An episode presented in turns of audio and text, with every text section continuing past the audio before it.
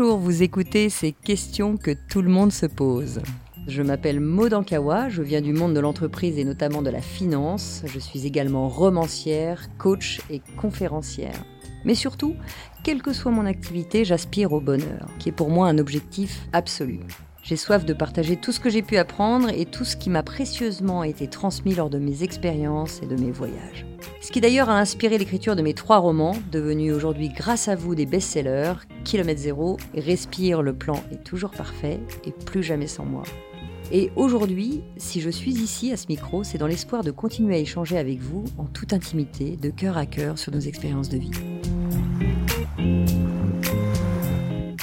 Bonjour à tous, c'est un bonheur de vous retrouver aujourd'hui pour ce nouvel épisode de ces questions que tout le monde se pose.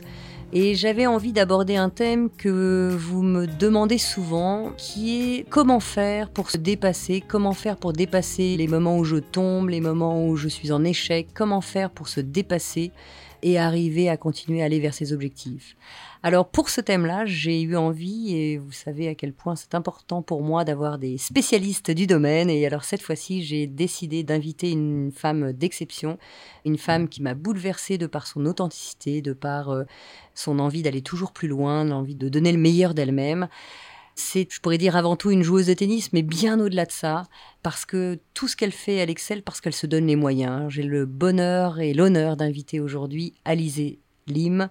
Bonjour Alizé. Bonjour Maude, oulala, quelle présentation là, je suis intimidée maintenant. Ah bah, en fait, euh, intimidée, c'est plutôt moi qui le suis parce que je pourrais vous présenter Alizé comme une championne, je pourrais vous présenter Alizé comme quelqu'un d'exceptionnel, je pourrais vous présenter Alizé comme quelqu'un qui incarne la jeunesse, je pourrais vous présenter Alizé sous plein de formes parce qu'elle a tellement de casquettes et elle est tellement dans cette authenticité et c'est ça qui m'a vraiment séduit. Mais plutôt que de vous la présenter, j'aimerais que toi tu te présentes. Qu'est-ce que tu dirais de toi, peut-être dans tes valeurs, parce que la littérature autour de toi, ça on va la trouver de partout, de journaliste à championne, en passant par femme de, en passant par personne d'exception, etc. Mais toi, comment tu te présenterais? C'est une très bonne question parce que la question de l'identité, je me la suis posée toute ma vie. Ça a été un vrai sujet euh, de s'affirmer joueuse de tennis ou pas. Ça m'a pris beaucoup de temps.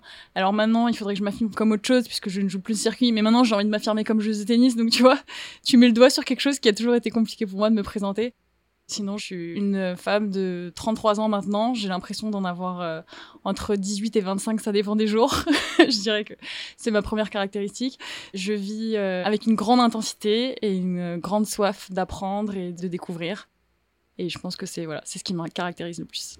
C'est ce qui fait que dans cette soif, tu fais plusieurs choses, tu fais plusieurs métiers, tu incarnes plein de choses et, euh, et puis l'envie, comme tu dis, de partager aussi, parce que on va venir évidemment sur le sport qui a été une partie de ta vie, hein. mais aujourd'hui, tu es aussi d'autres choses. C'est cette soif d'apprendre qui fait que tu as le sentiment de grandir ou de donner du sens. Qu'est-ce qui donne vraiment du sens? Ouais, c'est ça. C'est-à-dire, euh, j'aime pas trop euh, faire quelque chose dont j'ai l'impression que j'ai fait le tour. Donc euh, j'adore toucher à beaucoup de choses pour euh, jamais m'ennuyer. Bon, c'est un peu classique de dire ça, mais c'est vrai d'avoir euh, un peu une vie multiple où j'ai l'impression qu'aucune journée ne se ressemble. J'aurais vraiment du mal à être dans un bureau. Alors ça veut pas dire que quand j'ai décidé de faire quelque chose, je peux pas m'y mettre à fond chaque jour, etc. Et je l'ai fait par le passé. Mais c'est vrai qu'aujourd'hui, en tout cas là, je suis dans une période où avoir plusieurs casquettes et toucher à beaucoup de choses en même temps, c'est ce qui me nourrit. Tu parlais d'intensité, j'ai besoin d'intensité. Mm. Et en même temps, dans ce que tu dis, c'est presque redémarrer à zéro. Parce que changer ou apprendre un autre métier ou faire un autre métier, je sais que tu es aussi journaliste par exemple euh, à Roland Garros, je dis pas de mhm. bêtises hein, quand je dis ça, évidemment que ça a à faire euh, une voie que tu connaissais qui était le tennis, mais quand même c'est un autre métier que de jouer au tennis par exemple. Ah oui, c'est reprendre à zéro quand même. Oui, c'est ça, c'est ça que je trouve passionnant, c'est apprendre un nouveau métier. Et c'est exactement ce qui s'est passé parce que Eurosport a été la première euh, chaîne à me donner la casquette de présentatrice. Au début, j'ai commencé en tant que journaliste, donc il s'agissait de poser des questions à d'autres joueurs. Donc jusqu'ici, on a l'impression qu'on est à, peu près dans une zone euh, pas trop éloignée de sa zone de confort. Donc je me suis auto-justifiée comme ça en me disant non mais je vais juste poser des questions à, d'autres joueuses de tennis. Et après, Eurosport donc m'a donné la possibilité d'être présentatrice. Et là vraiment, ça a été euh, me jeter en plein milieu de quelque chose que je ne connaissais pas du tout. Il a fallu tout apprendre et je suis encore en train d'apprendre d'ailleurs. C'est-à-dire que j'ai l'impression que je recommence à zéro parce que j'ai pas encore assez d'années d'expérience pour me dire bon bah ça je sais faire. Et d'ailleurs, je pense que le moment où j'en arriverai à, ce sentiment-là, ça m'intéressera peut-être plus autant qu'aujourd'hui. Donc oui, effectivement, c'était une découverte totale, euh, apprendre de la technique, même travailler avec des gens, euh, les mécanismes, les caméras, euh, préparer un show, je savais pas le faire. Et comment tu as appris? Tu as appris avec des gens, tu as bouquiné, parce que comme tu dis, il faut tout réapprendre, c'est un peu se jeter euh, dans la gueule du loup avec un nouveau métier. Comment tu as appris? Alors j'ai appris en étant aussi consciencieuse que m'a appris à l'être le tennis, c'est-à-dire très professionnelle dans ce que je fais. Donc c'est-à-dire que dès que j'avais une interview ou un show à préparer, j'étais hyper scolaire, hyper sérieuse. J'ai donné beaucoup d'importance à la préparation, c'est ça que je veux dire, parce que le mieux on Donc est ça, préparé. c'est une des clés importantes Voilà. pour toi, c'est de se préparer vraiment. Quel que soit euh, le milieu dans lequel tu peux évoluer, c'est déjà se préparer. Ouais, j'ai pas envie de compter sur le destin ou sur la chance ou sur euh, une facilité. euh, j'ai une appétence pour ça, bien sûr, mais il n'y a pas de facilité. Donc voilà, la préparation. Ensuite, bah, j'ai écouté beaucoup les personnes qui m'ont entourée. j'ai beaucoup parlé à mes producteurs parce que bah, je considère qu'ils ont l'expérience et pas moi. Donc vraiment savoir se remettre en question, écouter, demander tout le temps. En fait, c'est marrant parce que j'ai l'habitude de travailler avec des coachs au tennis. Et donc j'avais la sensation que la personne qui euh, était mon producteur était comme mon coach. Ouais, Donc j'attendais la même chose de lui. Donc dès que je sortais d'un show, j'attendais euh, ma note, quoi. Alors, euh, qu'est-ce que je dois faire mieux comme après un match euh, Qu'est-ce que j'ai bien fait Qu'est-ce que que j'ai mal fait Qu'est-ce que je peux améliorer exactement Et c'est vrai que là, je me suis posé la question à Roland Garros et je me suis dit, bon, maintenant, ça fait quand même 2-3 ans que je fais ça. Est-ce que maintenant, c'est pas à moi de faire des recherches personnelles Est-ce que je peux, peux pas toujours compter sur quelqu'un ou être encore la petite fille qui attend qu'on lui dise quoi faire? Je suis bouleversée par cette authenticité parce que tu l'as dit tout à l'heure, euh, quand je me lance, bah, j'ai tout à réapprendre et je repars de zéro et je dois prendre du temps et je sais pas si j'en ai la légitimité.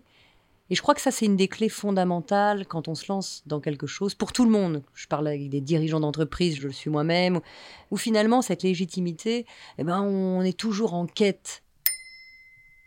Et pourtant, on pourrait se dire, pour une championne de tennis, de parler de tennis, euh, qui est plus légitime? Mais j'entends que bah, quand tu t'es retrouvé devant un micro pour parler d'un métier que tu connais par cœur, mais finalement, il y a déjà eu cette question, mais est-ce que je suis vraiment légitime? Est-ce que j'en suis capable? Et finalement, je ne sais rien de ça. Comme si, alors que tu connais bien le sujet, le fait d'être derrière un micro, c'est un autre métier. Et donc, dans tes croyances, ben non, moi, je sais rien. Ah oui, Il y a complètement. un truc comme ça. Et qui- je me demande si ça s'en ira un jour. Je me dis, est-ce que si je fais ça pendant 15 ans, je vais encore finir un show et me demander. Alors, j'essaie de pas trop saouler tout le monde en disant, tu m'as vu, euh, si j'avais l'air crédible ou pas? C'est tout le temps, quoi. Est-ce qu'on peut parler de besoin de rassurance ou c'est lié à la reconnaissance? Par exemple, tu es championne de tennis, est-ce que tu t'es sentie vraiment championne à un moment alors que tu Ah non, alors depuis tout à l'heure, tu dis ça, je me dis à, à quel moment je suis championne, mais. Mais en même temps, quand on joue à ce niveau de tennis, un sportif de haut niveau qui rentre jouer sur Roland Garros, je ne crois pas que ce soit donné à tout le monde quand même, Ouais. parce que j'ai pas le bon vocabulaire, mais enfin, à ton niveau de tennis, à quel âge tu as commencé le tennis? J'ai eu ma raquette toute petite à 2-3 ans, j'ai fait mes premiers tournois vers 10 ans. D'accord. Et donc tes premiers classements, c'était... Bah, à 12 ans, on a un classement. Ah oui, quand même. Classement français d'abord, et après j'ai eu mon premier classement mondial vers 18 ans. Donc là, on change de circuit, on change tu de catégorie. prends pas pour une championne, ce qui est bien, hein, tu- je vois que toi, cette humilité reste... Mais euh, quand même, tu vois bien que ça n'existe pas pour le commun des mortels, c'est une autre catégorie. Non, c'est hyper intéressant et c'est pour ça que c'est vraiment bien pour n'importe quelle joueuse de tennis ou joueur de tennis de parler avec des gens qui sont en dehors du tennis parce que on oublie euh, qu'on est quand même un très faible pourcentage parmi tous les gens qui ont essayé d'en faire son métier. Et euh, c'est vrai qu'au tennis, on a tendance à avoir un chiffre sur la tête en permanence qui est son classement. Et qui est peut-être le chiffre à atteindre le numéro Point. C'est ça, et en fait, on voit toujours ce qu'il nous reste à atteindre. On a toujours un peu l'impression d'être en échec parce que c'est difficile de se sentir valorisé au tennis, on perd toutes les semaines. Quasiment toutes les semaines. oui. Même les meilleurs mondiaux, au final, euh, Ça fait partie du processus Voilà, de réussite ça. que de perdre. C'est ça. Donc comme on, on finit sur un échec chaque semaine, le sentiment de succès, il est très éphémère, parce que même si on gagne un tournoi, si ça arrive 2, 3, 4 fois dans l'année, ou même 10 pour ceux qui sont au top du top, c'est remis en question euh, deux jours après parce qu'il y a un nouveau tournoi qui arrive. Donc euh, on n'est jamais rassuré par rapport à, sa valeur ou sa légitimité. Et donc si je recule de très très loin, c'est vrai que j'ai réussi à accomplir que très peu de personnes en fait. Mais quand on a le dedans, on se voit pas comme ça. Ça, c'est un point important. On ne voit pas tout le voyage qu'on fait. On ne voit pas tout ce qu'on a euh, traversé pour être à un niveau d'excellence, quel que soit le domaine, parce qu'on ne se compare qu'à des gens qui sont meilleurs que nous. Et c'est ça le drame de nos vies. hein. Posez-vous la question de tout ce que vous avez fait pour rester debout. Ça peut être d'avoir traversé des drames dans votre vie, ça peut être euh, d'avoir appris à faire la cuisine. C'est pas forcément d'être devenu championne d'eux. Mais qu'est-ce qui fait que malgré finalement tous ces échecs, entre guillemets, parce qu'en France on aime bien appeler ça des échecs, alors que moi je crois que ça fait simplement partie du processus de réussite, qui fait que tu lâches rien et que tu restes euh, pendant des années et des années. T'as arrêté à quel âge euh, vraiment la compétition du euh, Je dirais il y a deux ans, 31 ans. 31 ans, donc entre 12 mm. et 31, mm. tu es tout le temps face à l'échec chaque jour ou chaque semaine, on va dire en tout cas. Le fait de tomber et de se relever, comme on le disait à l'instant, ça fait partie du processus. Et en même temps, être face à l'échec, comme tu le disais, chaque semaine, j'imagine cette émotion, j'imagine cette frustration quelquefois, mais qu'est-ce qui se passe Quand on donne le meilleur, de toute façon, tu peux pas faire plus. Ouais, bah c'est intéressant ce que tu dis parce que hum, moi, il y avait une phrase comme ça sur le donner le meilleur qui m'a beaucoup aidé dans des moments euh, de stress où tu sais pas ce qui va se passer et on a peur euh, de savoir quel résultat on va avoir. Et je me raccrochais beaucoup à cette phrase justement. On m'avait dit, de toute façon, tu pourras pas faire mieux que donner le meilleur de toi. Et donc, c'est quelque chose qui me rassurait et donc je pouvais me raccrocher à ça. Bon, bah, j'ai donné le meilleur de moi et puis après, ce qui va se passer se passera et après, c'est. C'est plus de ton plus, voilà, c'est plus de mon ressort. Parce que tu as donné le meilleur. Et même si l'autre était meilleur, de toute façon, toi, tu as donné le meilleur. Moi, ce qui m'a aussi aidé, je rebondis là-dessus, c'est aussi de se dire parfois, j'ai pas donné complètement le meilleur, mais j'ai fait un choix. Hier, j'ai préféré sortir avec des amis, donc j'étais pas au mieux de ma forme pour faire telle et telle chose le lendemain. Mais j'ai fait un choix entre bah, sortir avec des amis et puis je sais que bah, si je me lève à 6 heures du mat euh, et que je me suis couché à 2 heures, ça va pas être la même chose que de se coucher à 10 heures le soir pour être en, pleine forme. Toi, dans tes matchs, pour le coup, tu avais le sentiment de toujours donner le meilleur? Oui. Ah oui, oui, oui. Ça, tu lâchais rien. Mais le problème, c'est qu'après, tu peux t'en vouloir sur des choix que tu as fait, justement, des choix techniques, des choix tactiques. Et ça, c'est dur de laisser passer. Et dans la vie, j'avais moins ce problème-là parce que je me suis raccrochée à des choses beaucoup plus concrètes. Je me disais, bon, ok, alors là, je sais pas quoi choisir, sortir, pas sortir, aller dîner, pas dîner. je me disais, ok, c'est quoi mon objectif final, la chose qui me tient vraiment à cœur d'accomplir? Ça peut être euh, au tennis comme autre chose. Qu'est-ce qui va aller plus dans le sens de ce que je veux faire? Voilà. Et après, la réponse est donnée. Et après, et après je m'y tiens et on revient plus dessus. J'ai l'impression que une défaite, je la digérais soit en une heure, soit en un jour. C'est ça aussi le piège et la facilité euh, qu'offre le tennis dans le fait de se relever parce que comme il y a des tournois toutes les semaines et que les autres y vont, t'es porté par quelque chose. C'est un nouveau tournoi, c'est un nouveau tableau, c'est une nouvelle chance. Donc c'est hyper dur de se retirer de ça euh, parce que tu te dis euh, oh là là, les autres ils vont continuer sans moi. Le classement est fait de telle sorte que tu additionnes tous tes points de chaque semaine sur 12 mois et là tu as envie d'y retourner parce qu'il y a toujours une nouvelle chance et il y a un truc addictif, il y a un truc dans le corps, exactement, on peut dire. addictif, exactement et cette volonté de ne pas rester sur un échec justement. Et de se dire ah je peux faire mieux ah non je peux pas rester là-dessus c'est vrai on pourrait dire à chaque point presque. Quand tu joues un point au tennis comment tu élimines le coup d'avant où tu t'es raté ou le coup d'avant où tu as réussi? Est-ce que le sujet c'est justement de laisser le point d'avant pour revenir à l'instant présent? Si là maintenant on vient sur un thème que j'aime particulièrement c'est cet instant présent. Vraiment, c'est la vie euh, à la loupe, le tennis. Parce que si tu restes sur ta frustration du point d'avant, tu peux en perdre trois ou quatre d'affilée. Donc c'est vraiment le travail. comment tu fais ça? Ça, ça m'intéresse vraiment. Mais au quotidien, parce que vous voyez bien qu'on peut transposer ça. C'est un peu comme face à tous les détails de notre quotidien où il nous arrive un truc qui est pas forcément grave, mais ça nous pourrit la journée. Là, le point qui vient te pourrir euh, ton moment, comment tu fais pour le zapper et revenir à l'instant présent? Il faut pas être trop centré sur soi et regarder l'autre. L'autre aussi est en train de souffrir en face, c'est un combat.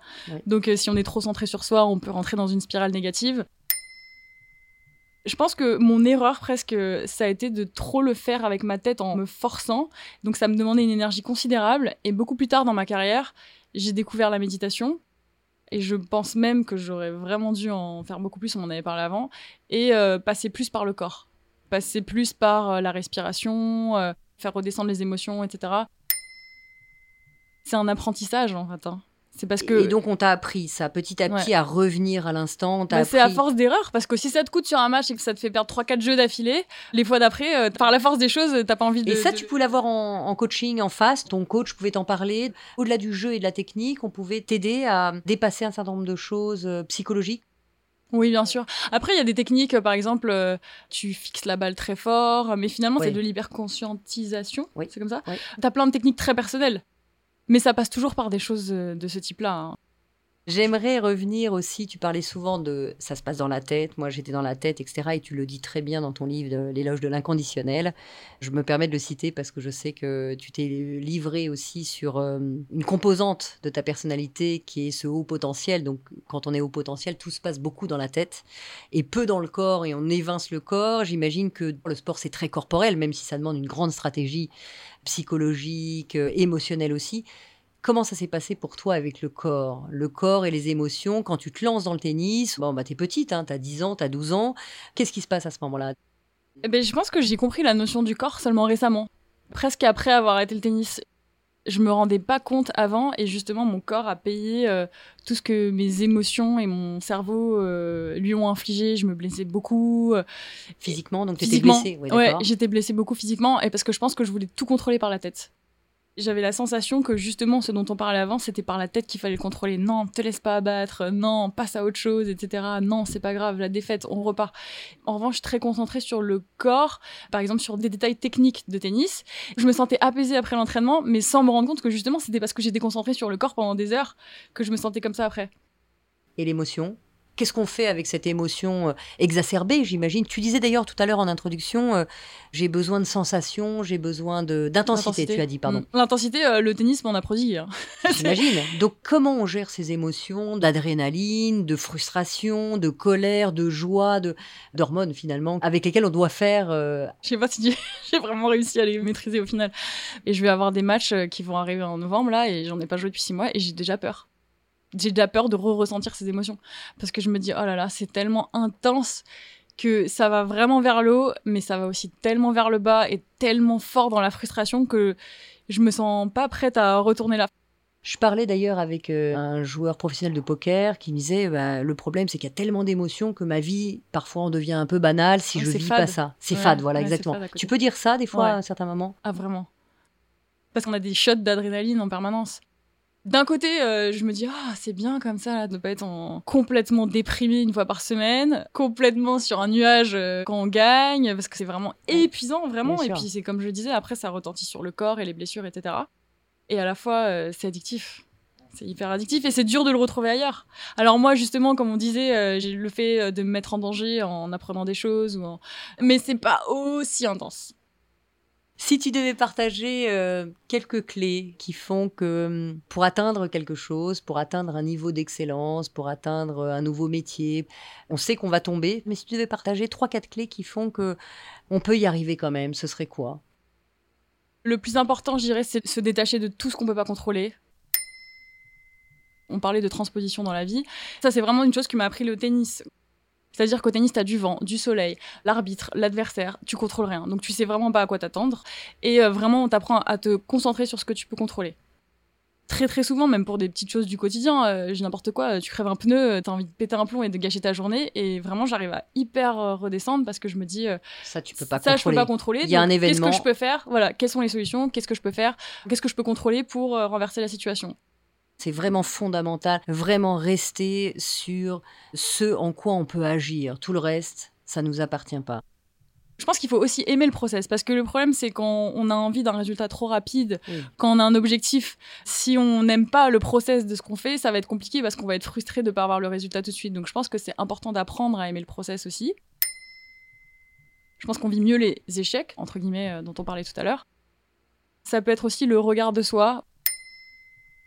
Moi, par exemple, euh, pour pas perdre trop d'énergie quand il y a effectivement ces petits échecs qui arrivent, ce que j'essaie de faire souvent, euh, bah, par exemple, pour les, les shows télé, euh, j'essaie de dézoomer, de me regarder de l'extérieur et de me dire que c'est pas grave en fait. C'est un peu banal de dire ça, mais ou de me dire ah si je me regardais et que j'étais quelqu'un d'autre, est-ce que je trouverais ça grave quand je vois les autres rater à ce moment-là? Je me dis que c'est rien. Donc euh, j'essaie de me regarder avec une autre paire d'yeux pour dézoomer. Avec un peu plus de distance, hein, j'entends, euh, sans mettre de la gravité sur le détail d'imperfection que tu vois toi et que finalement personne ne voit. Je vois souvent en podcast euh, l'équipe derrière dire ah là t'as fourché, il faut reprendre. Ça fait partie du process et c'est pas vrai que je vais pas faire une erreur, mais à la limite peu importe parce que finalement est-ce que à la fin de ce podcast tout le monde se dire ah bah oui mais alors à la minute 22 Maud a fourché. C'est exactement ça. Tu vois? C'est de se dire ah oui mais moi quand je regarde quelqu'un d'autre faire, est-ce que je retiens qu'il a fourché? Non, pas du tout. Évidemment. Donc là, ça me détend immédiatement. Je me dis, bon, bah, c'est bon, on peut passer Et voire même, moi, j'ai pu avoir, euh, à travers des conférences et autres, euh, enfin un peu d'humanité, plutôt que tout soit lisse, parfait, etc. Mais moi aussi, je me trompe. Ah, mais Maud aussi, elle s'est trompée à ça. Et finalement, ça détend quelque chose qui est, mais oui, on est juste des êtres humains. Et euh, si mes éditeurs, d'ailleurs, le disaient, quand je rends mon manuscrit, quand je rends mon manuscrit, d'ailleurs, on ne reprendra pas cette fourche. Euh, je, compte sur vous au montage. Quand je rends euh, le manuscrit, bah, de dire qu'il y a zéro erreur, zéro faute, etc., c'est impossible. Non, c'est impossible. Donc, et ça, c'est dans tous les domaines. Et justement, est-ce qu'on doit attendre ça pour commencer à faire quelque chose Évidemment pas, parce que sinon on ferait plus rien et c'est ce qui fait qu'on bloque. Donc merci pour ces clés-là. Moi, je pourrais parler des heures avec toi, Alizé, parce que tu es passionnante. Et, comment d'ailleurs, euh, cette maturité, tu peux l'avoir si jeune, tu as 30 ans, tu l'as dit tout à l'heure. Le sport t'a amené ça? Parce que, bon, outre le fait que tu cogites très très vite, il y a quand même une vraie maturité euh, de la vie, de l'envie, de réapprendre à chaque fois, de recommencer à chaque fois. Ça demande quand même une vraie maturité et une confiance en soi. Et tout à l'heure, tu nous livrais pourtant bah, que c'est pas toujours facile, que j'ai pas toujours la bonne estime de moi, que je me crois pas toujours légitime. Donc il y, a ce paradoxe que tu mets sur la table très aisément finalement. Mais est-ce que c'est pas le cas de tout le monde? Quand on commence quelque chose de nouveau On peut pas avoir une confiance absolue en nous. On a toujours besoin de ce regard de l'autre, besoin des encouragements des autres. Comment tu gères ça, toi Le regard des autres, la reconnaissance des autres, peut-être de tes proches, peut-être euh, des équipes. Comment tu gères ça, toi? Alors je reviens sur la partie juste avant de ta question. Je pense qu'il y a une ambivalence euh, que j'ai entre la croyance ou la confiance en moi euh, un peu profonde. Ok, je le fais, je vais y arriver. Enfin, j'ai envie d'y arriver. Je, rien, je le fais parce que j'y crois. Je vais pas le faire parce que j'y crois pas. Et les doutes permanents du quotidien. Et je pense que les doutes, le but c'est de les transformer euh, en justement quelque chose de productif. Parce que si on doute pas, après on n'avance pas non plus. Donc c'est pas forcément négatif d'avoir ces doutes-là. Et... ça peut être positif d'ailleurs. C'est des doutes euh, qui permettent de s'améliorer, qui permettent. Euh, c'est sain de douter mm. aussi. Hein. Quand mm. on a trop confiance et qu'on veut pas se remettre en question, bah, il se passe rien. Exactement. Après, tu me posais une question sur la reconnaissance ou le regard des autres. Oui, ça peut être un frein. Je sais que pour beaucoup, euh, ah mais alors attends, si j'y arrive pas comme ça, qu'est-ce que va penser mon mari, ma femme, mes enfants, mon voisin, etc et je dois faire avec. Alors comment on gère le regard des autres dans cette exposition? Parce que là, en plus, là, tu parles d'exposition, on parle de tennis, euh, vu à la télé, de journalisme, vu à la télé. De... Donc il y a un regard évident des autres sur ton travail quand même. Mm. J'ai eu de la chance, ma famille était hyper bienveillante, donc euh, j'ai jamais trop eu à gérer ça. Je dirais, dans le tennis, c'est compliqué parce que on revient chaque semaine d'un tournoi et tout le monde sait ce que tout le monde a fait, tous les résultats de tout le monde. Quand tu reviens à ton centre d'entraînement, t'as envie de raser les murs si t'as pas bien joué. mais vraiment, alors que si tu reviens et que t'as bien joué, alors là t'es hyper contente de rentrer dans la salle de gym et de dire bonjour à tout le monde. c'est compliqué, mais euh, je pense que effectivement, euh, avec la maturité, euh, t'arrives à, savoir ce qui est important pour toi et à t'entourer des personnes hyper bienveillantes, à n'accorder d'importance à la parole ou au regard que des personnes que tu as décidé qui font partie de ton cercle important. Je pense que ça a été ça, moi, la clé. C'est tous les autres que je vais pas mettre dans ce cercle que j'ai décidé euh, d'écrire. Vraiment parce que j'ai pris un stylo et j'ai écrit vraiment mon cercle. Écoutez bien ça, le fait de se poser, d'écrire et d'avoir une liste peut-être de personnes qui sont bienveillantes autour de toi, en qui tu peux compter. Moi, je sais que je le fais aussi. Par exemple, quand j'écris un livre, je suis absolument pas sûre de moi, donc je vais d'abord le faire lire à ma garde rapprochée, de personnes qui m'aiment profondément et que j'aime profondément, qui vont me faire des critiques positives, qui vont m'aider à me construire. Mais le fait d'avoir cette liste de 3, 4, 5, 10 personnes, ça, ça vaut le coup. C'est vraiment une clé fondamentale. Ça, je l'ai jamais partagé, mais maintenant que tu le dis, euh, ça, c'est pour toi, c'est important aussi d'avoir le retour. J'ai dû faire ça à un moment donné, effectivement, euh, au début de ma carrière, pour pas m'éparpiller. Et inversement, toutes celles qui font pas partie de ce cercle, c'est presque le, se le mettre comme une règle pour pas partir dans tous les sens. Ces personnes-là, je vais pas euh, sortir de ma zone de confort pour elles, et tout ce qu'elles vont pouvoir dire sur moi, ça va pas m'impacter. Moi, j'ai dû l'écrire à un moment donné. J'aimerais te poser une question sur le courage que ça demande d'aller vers ses rêves. Je n'imagine pas ce que c'est que l'entraînement au tennis, mais je sais ce que c'est que de se lancer dans un nouveau projet. Je sais euh, ce que c'est que de partir dans une nouvelle voie. Est-ce que tu peux mettre le courage au milieu de ces valeurs-là? En toute humilité, c'est pas une question de oui, je suis courageuse, je suis pas courageuse. C'est plutôt qu'est-ce que ça demande comme effort? Je vais même pas parler de moi, c'est de jouer au tennis et de faire ce métier, ça demande énormément de courage. De sacrifice peut-être aussi. De sacrifice énormément, mais moi je l'ai pas vécu comme ça. Je me suis pas dit oh il faut que je sois courageuse. Bah je pense que si je l'avais vécu comme ça, je n'aurais pas pu le faire. Bien sûr, euh, si je vois une jeune joueuse se lancer là-dedans, euh, je vais me dire qu'elle est courageuse, mais sur le coup je l'ai pas vécu. Mais en tout cas, dire qu'on peut réussir au tennis même si on a des facilités sans travailler, travailler, travailler, ça ça me paraît juste impossible. Je suis pas de ce milieu-là, mais qu'est-ce que t'en dis toi? Ah non c'est impossible, c'est des heures et des heures de travail, c'est euh, une détermination, euh, la décision de vraiment de se plonger corps et âme dans Avec ça. une motivation profonde. C'est pas je veux faire plaisir qu'à mon père ou à ma mère. Je- Il y a forcément une motivation profonde, de l'amour de ce qu'on fait, euh, j'imagine. Il y en a qui vont le faire pour les parents, mais ça va déclencher une motivation profonde aussi parce que peut-être c'est la reconnaissance euh, d'un père ou d'une mère peut prendre toute la place et les leur donner des ailes aussi. Chacun a son moteur. Moi, ça a été vraiment l'amour de tennis. Mais si tôt, parce que tu te dis à 2-3 ans, j'avais déjà ma raquette, tes parents jouaient au tennis ou Non, moi, ça arrivait plus tard. Oui, mes parents jouaient au tennis, mais ça arrivait beaucoup plus tard. C'est-à-dire que je me suis cherchée quand même jusqu'à euh, 20 ans. Je savais juste que je voulais pas arrêter le tennis. Donc, à un moment donné où je me suis dit, bah, je vais me lancer, hein, c'est parti. Là, c'était vraiment l'amour de ce sport. Tu t'entraînes toujours beaucoup? Non, pas, pas du tout autant qu'avant. C'est-à-dire que tu joues quoi, euh, par exemple, par semaine, je vais dire euh, Oh, j'irais deux fois par semaine, parfois trois. Et ça veut dire mais- quoi jouer? Combien de temps? Alors, j'ai plus beaucoup la notion de jouer. C'est-à-dire que maintenant, j'ai besoin que ça soit un entraînement intense, Ah, et de physique, sentir que- Avec un entraîneur voilà, avec un dépassement de soi.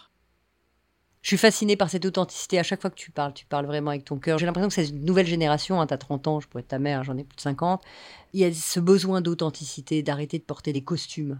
Bien souvent, je vois des gens qui ont envie de parler avec authenticité. Euh, Dans notre génération, il fallait toujours montrer que tout allait bien, etc., etc. Là, il y a une facilité à dire bah non, non, moi, pour moi, ça, ça a été dur. C'est pas de la plainte, au contraire, c'est ça, ça a été dur, mais bon, j'ai dépassé comme ci, comme ça. Moi, c'est ce que je prône à travers ce podcast, que de donner des clés qui nous ont peut-être aidés à faire un pas supplémentaire tu as cette euh, authenticité intrinsèque quand tu parles, de dire bah, ça j'y arrive bien, ça j'y arrive pas du tout. Ça devient d'où ça C'est dès le départ C'est un postulat C'est quoi cette. euh, Je sais pas faire autrement. C'est ma personnalité, je pense.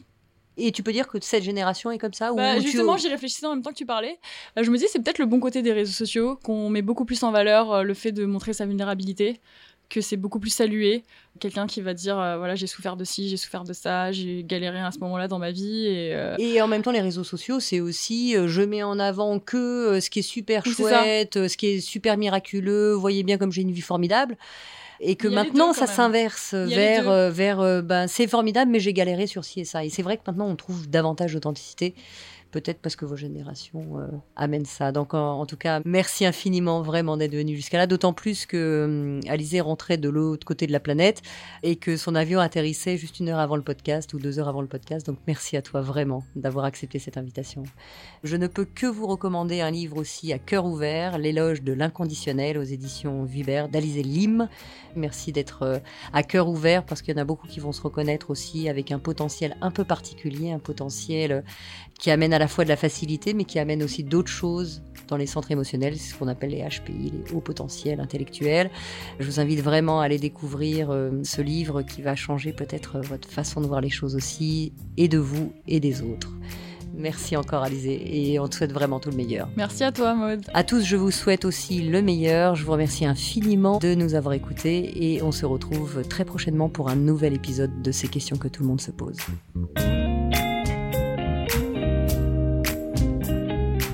On se donne rendez-vous dans 15 jours pour le prochain épisode de ces questions que tout le monde se pose. Pour être tenu au courant de sa sortie, n'hésitez pas à vous abonner à ce podcast, me suivre sur les réseaux sociaux, sur mon compte Maude Ankawa, ou consulter mon site internet maude-du6 ankawa.com. N'oubliez pas que si vous avez vous-même des questions ou s'il y a des sujets que vous aimeriez que j'aborde dans un futur épisode, vous pouvez m'écrire ou m'envoyer une note vocale à l'adresse podcast.erol@gmail.com. Vous retrouvez toutes ces informations dans le texte de description de l'épisode et je serai également ravie de vous retrouver en librairie avec mes trois romans Kilomètre zéro, Respire, le plan est toujours parfait et Plus jamais sans moi. Un grand, grand merci à mon éditeur Erol de m'accompagner dans mon aventure littéraire et de produire ce podcast. Et cet épisode a été réalisé par Margot Roll et Céline Malvaux de l'atelier ENL et monté par Noémie Sudre.